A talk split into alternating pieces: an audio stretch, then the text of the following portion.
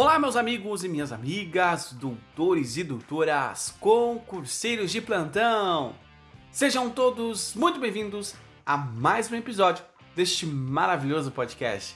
Eu sou Jean Campos e hoje, queridos, é uma alegria estar disponibilizando aos senhores mais um episódio deste maravilhoso podcast, o episódio número 51. É isso mesmo, episódio de número 51 deste podcast. Queridos, como sempre, como de costume, eu peço para você que ainda não é seguidor do nosso podcast, para que você clique no botão seguir. Gostaria de falar aos senhores que juntos nós já ultrapassamos a marca de 16 mil seguidores. Queridos, que alegria! Que alegria saber que esse podcast está indo muito longe e que esse podcast de fato está ajudando muitas pessoas. Então corre lá, clique no botão seguir. Se você me acompanha pelo iTunes, clique no botão assinar e deixe lá sua estrelinha e o seu comentário, tá bom? Ainda nós estamos também no YouTube, Direito Penal Zero Podcast. Por lá você também vai acompanhar este podcast em vídeos. E por fim, eu gostaria de informar os senhores que seguem esse podcast, que são edificados, que recebem muita informação, que são enriquecidos intelectualmente por esse podcast, que nós estamos com uma campanha do Apoia-se. Então, se você que é ouvinte sentir que você é, tem a oportunidade neste momento de apoiar esse podcast, lá no, no, na bio né, do Instagram do Direito Penal do Zero e na minha bio pessoal, jeaneduardo.campos, você vai encontrar um link do Apoia-se. Por lá você pode fazer a sua contribuição para que esse podcast ganhe corpo, para que nós possamos comprar equipamentos. Você que acompanha, você sabe que nós não temos apenas o Direito Penal do Zero, mas nós temos outros podcasts que semanalmente são lançados novos episódios para que você de fato tenha mais contato, para que você se prepare para a sua vaga, para que você possa ser aprovado no próximo concurso público. Então, se você sentir de doar, de fazer uma contribuição para o nosso podcast, sinta-se à vontade, nós ficamos extremamente felizes. Agora, dados os recadinhos, vamos para a nossa aula, porque hoje a aula está imperdível. E, meus queridos, hoje nós falaremos sobre o concurso de agentes Concursos de agentes têm previsão expressa no artigo 29 do Código Penal, que é chamado de concurso de pessoas. Mas o que de fato é um concurso de agente? Isso. Quando nós vemos vários sujeitos, né, várias pessoas se reunindo em comunhão, todos eles colocando esforços para ter uma prática, para praticar uma infração criminosa, uma infração penal. Nós estamos falando de um concurso de agente. Ou seja, os sujeitos eles vão se reunir e cada um vai cooperar de uma certa forma com o intuito de cometer um determinado crime. Então, queridos, a concorrência plurima, que é assim chamada pela doutrina, ela vai de fato ter uma vai ser encarada como uma ciência e voluntária da atuação do sujeito, ou seja, quando dois ou mais pessoas se reúnem para a mesma prática criminal. Aqui é importante compreender que para que de fato haja esse concurso de agente, deve se preencher alguns requisitos. E esses requisitos são trazidos pela doutrinas. Então nós temos quatro requisitos que eu vou falar agora aos senhores. Então o primeiro requisito é a pluralidade de agentes e comportamento. Então novamente, mais de um sujeito, vamos ter mais sujeitos se reunindo para de modo a cometer a um determinado crime e eles têm um comportamento. Qual é o comportamento? Um comportamento voluntário. Eles querem, não estão ali porque estão sendo forçados, mas sim porque eles querem. Em segundo momento, nós temos a relevância causal da conduta, ou seja, aqui é o nexo causal. Nexo causal, nós vemos isso lá no artigo 13 do Código Penal, que vai falar bem assim: o resultado de que depende a existência do crime somente é imputado a quem lhe der causa, considera-se considera causa, ação ou omissão, sem qualquer resultado não teria ocorrido. Então o que que fala aqui? Que o sujeito, ele é quem tem que ter dado causa. Então se você não deu causa a um determinado fato, não há que se falar que você de fato pode ser punido por aquele determinado crime. Então aqui, o nexo causal, a tua conduta com o crime, elas têm que ter um nexo causal. Você tem que ter concorrido para o cometimento daquele determinado crime. Aí sim há que se falar que tem relação entre o crime e você. Continuando, nós temos em terceiro momento o liame psíquico entre o agente. Aqui é o pacto celeris. Então o sujeito eles têm que ter um pacto. E o que, que significa tudo isso? Significa que o sujeito eles vão compactuar, eles vão ajustar as condutas entre eles de modo a cometer esse crime. Por fim, meus queridos, nós temos a identidade do fato, ou seja, aqui deve haver um fim comum. E, meus caros, em relação a esse último requisito, é importante ressaltar que a legislação penal brasileira ela adotou ao menos como regra a teoria monista. Então, para definir como, como sendo concurso de pessoas, lá do artigo 29 do Código Penal, quer dizer que os agentes eles vão responder pela mesma figura delitiva, ou seja, todos vão responder pelo mesmo crime. Não importa o que aconteça, todos responderão pelo mesmo crime. Mas pode ser que ocorra alguma exceção, que é chamada de exceção pluralística. E o que significa dizer quais são de fato essas exceções? Bom, nós temos quatro exceções. A primeira exceção é em relação ao crime cometido pela gestante, onde a própria gestante ela comete um aborto. É o aborto que tem previsão expressa no artigo 124 do Código Penal. Então, se você ainda não sabe sobre o crime de aborto, eu peço que você retorne algumas aulas, porque eu já lecionei uma aula e vai falar exatamente do aborto que é provocado pela gestante, ou com ou sem, com, na verdade, ou sem o consentimento da gestante. Então, artigo 124 do Código Penal.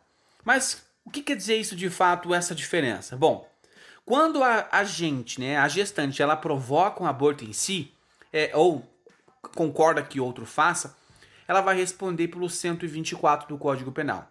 No entanto, quem realiza o aborto provocado pela gestante, ela vai, vai responder pelo 126. O que, que é? Provocar aborto com o consentimento da gestante. Mas, e aí você fala, não entendi, porque você acabou de falar que, de acordo com a teoria monista, todos, de acordo com o artigo 29, todos vão responder pelo mesmo fato mas eu estou falando que esta é uma exceção. Então a gestante responde pelo 124, já a pessoa que provocou responde pelo 126. Em segundo momento, nós temos na, em relação ao crime de corrupção. Nós é sabido que nosso ordenamento jurídico adotou é, a corrupção passiva e também a corrupção ativa. Então, feito que por um acaso ele oferece ou ele promete uma vantagem econômica a um funcionário público, ele está cometendo uma corrupção ativa. Já, e ele vai responder na forma do artigo 333 do Código Penal. Já o funcionário público que aceita este vai responder pela forma pelo artigo 317 do Código Penal. E neste caso, quando se tratando de corrupção, nós vemos que ambos é corrupção, mas aí vai diferenciar. Um responde pelo 317, outro pelo 333. Em segundo momento, nós temos o crime de contrabando ou descaminho.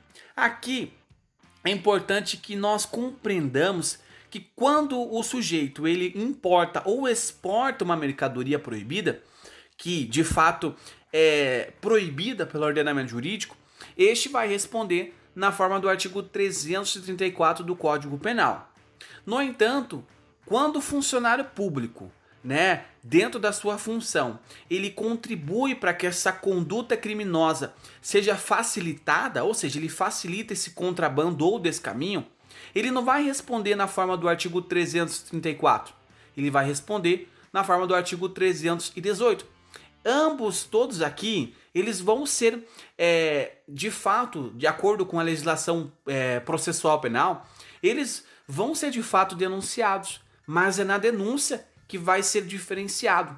Um vai responder pelo 334, outro vai responder pelo 318. Um vai responder pelo 124, o outro pelo 126, um pelo 317 e o outro pelo 333. Então essas são algumas exceções, tá bom? E meus concurseiros, por fim, nós temos que talvez seja de maior relevância, na verdade, né?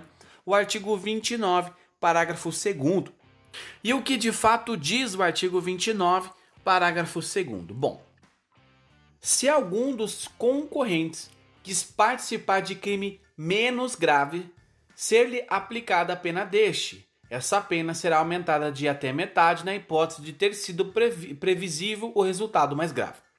O que está querendo dizer aqui? Ambos os sujeitos se reuniram para praticar uma determinada é, empreitada criminosa. No entanto, no momento em que eles estão consumando aquele ato delitivo, acaba que por algum é, acontecimento ali na hora da execução da pena, este crime ele deixa de ser um crime menos grave e acaba se tornando um crime mais grave. E aí, se o sujeito, em, se os sujeitos envolvidos, um daqueles que estava envolvido, não sabia que de fato aconteceria esse crime mais grave, esse vai responder pelo crime mais, mais brando. Aí você me diz, Jean, não entendi. Vamos supor que dois agentes, eles se reuniram, é, mediram esforços e eles gostariam de adentrar em uma determinada residência onde morava um certo empresário famoso.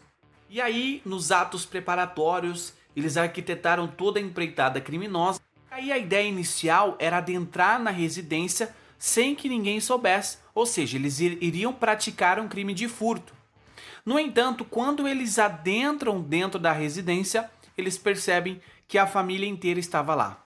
E aí um deles, sem que o outro soubesse, retira uma arma e aponta a arma para a família. Bom, neste momento você que é criminalista, você que é apaixonado pelo direito penal, você já percebeu que era um crime de furto, deixou de ser um crime de furto a partir do momento em que o sujeito sacou a arma, teve violência ou grave ameaça à pessoa e eles, em tese, passaram do crime de furto para um crime de é, roubo. E aí, nesse momento, um dos sujeitos ele não sabia que de fato o outro colega dele portava uma arma de fogo. Então, na hora em que os dois é, sujeitos eles de fato forem é, denunciados, vai ser diferenciado isso. Fulano A pelo crime de furto, Fulano B pelo crime de roubo, artigo 157 do Código Penal. Se houver alguma causa majorante, vai ser colocado lá. Então é exatamente isso que o artigo 29, parágrafo 2 do Código Penal vai falar. Se era imprevisível, tudo bem, o sujeito vai ter a redução da pena dele. No entanto, se não for, vai responder por igual. Então esta é a última exceção. Então, queridos, para que nós possamos concluir esse episódio, vai ter a parte 2 para que nós possamos de fato concluir. A conclusão nossa é que o Brasil ele adotou a teoria monista e nesta teoria monista todos eles, na forma do artigo 29, respondem pelo mesmo fato. Evidentemente que existem exceções, já falei aos senhores as exceções, mas em regra respondem todos pelo mesmo fato. Então, queridos, terminamos o nosso episódio por aqui. Espero que você tenha gostado. Se você gostou, curta e compartilhe este podcast com seus amigos e também não se esqueça de nos apoiar. Vai lá no, no, na bio do meu Instagram ou na bio do Instagram do Direito Penal do Zero podcast que você vai ter acesso ao link e por lá você pode contribuir com esse podcast para que nós possamos de fato comprar equipamentos, para que nós possamos melhorar cada vez mais a forma com que nós entregamos conteúdo para você. Então, meus queridos, nos vemos nos próximos episódios. Um forte abraço e até mais.